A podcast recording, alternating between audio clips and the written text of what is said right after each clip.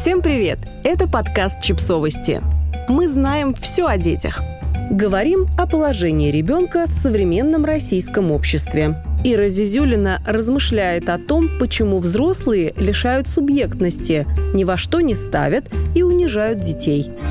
У кассы магазина очередь. Передо мной стоит ребятня, знаете, те, которых только стали отпускать гулять самостоятельно переминаются с ноги на ногу со своими чипсами, волнуются, активно считают на ладошках монетки.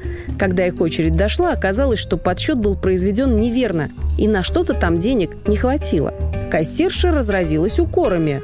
«А лучше посчитать свои деньги не могли?» Чуть ли не орет женщина за кассой. «Чему вас только в школе учат?» Дети погрустнели, но в ответ ничего не сказали. Ушли без своего китката или что они там любят. Если честно, я судорожно стала прикидывать, хватит ли мне денег на покупки, а то вдруг эта женщина и на меня наорет. Но нет, касса отпикала положенное число раз. Вежливая «пакет брать будете?»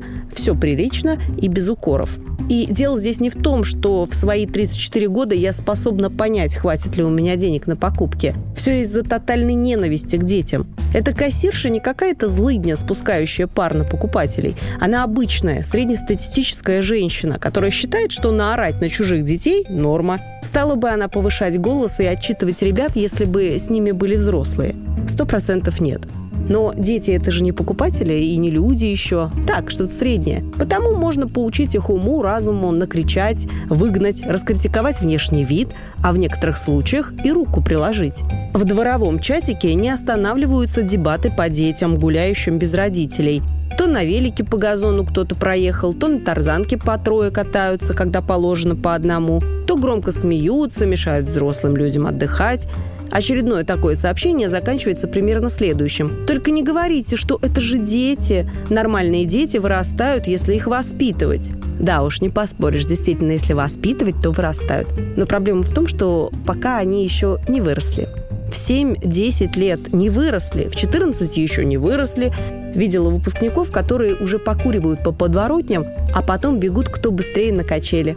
Дети еще какая-то нестыковочка выходит для того, чтобы иметь право отстоять свою позицию или защититься от нападок кассирш в магазине. Ты, дорогой, еще слишком мал и слова не имеешь. А вот быть ребенком и дурачиться уже нельзя. Ишь, какая кобылица вымахала, а на тарзанку лезет. Дети, слушайтесь взрослых. Вы же дети, но будьте взрослыми. Что вы как дети? Такое чувство, что есть какой-то неформальный возраст, после которого детям нельзя совершать ошибок. Да, подросшие дети действительно могут что-то испортить, но они это делают в силу незрелости. Или искренне могут не понимать, почему на велике по газону ездить не нужно.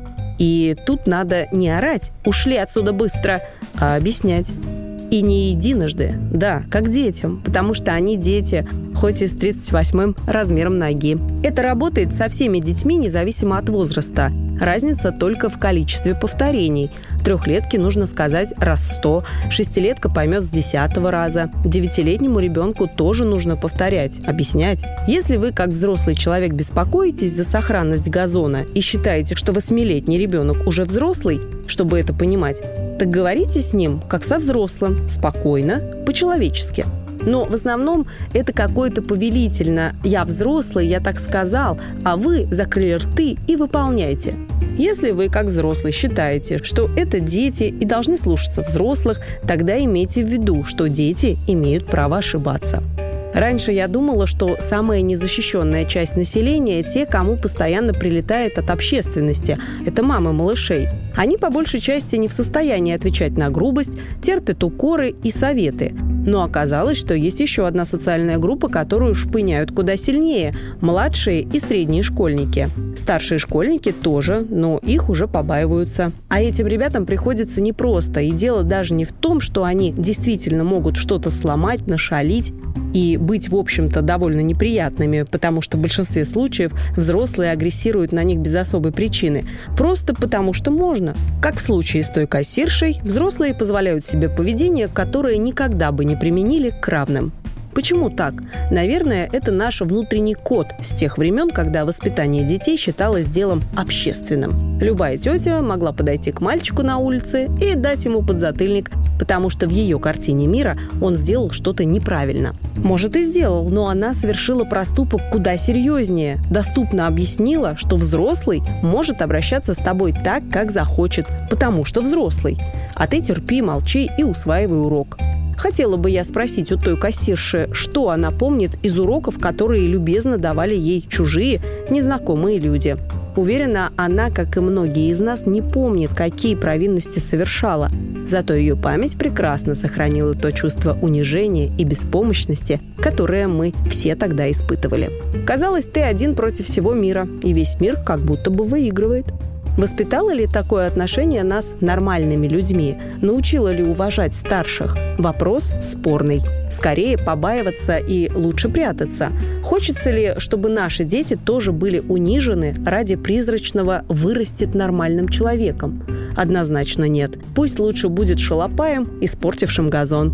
Газон мы вместе починим. Починить чувство собственного достоинства и доверия к миру гораздо сложнее и дороже.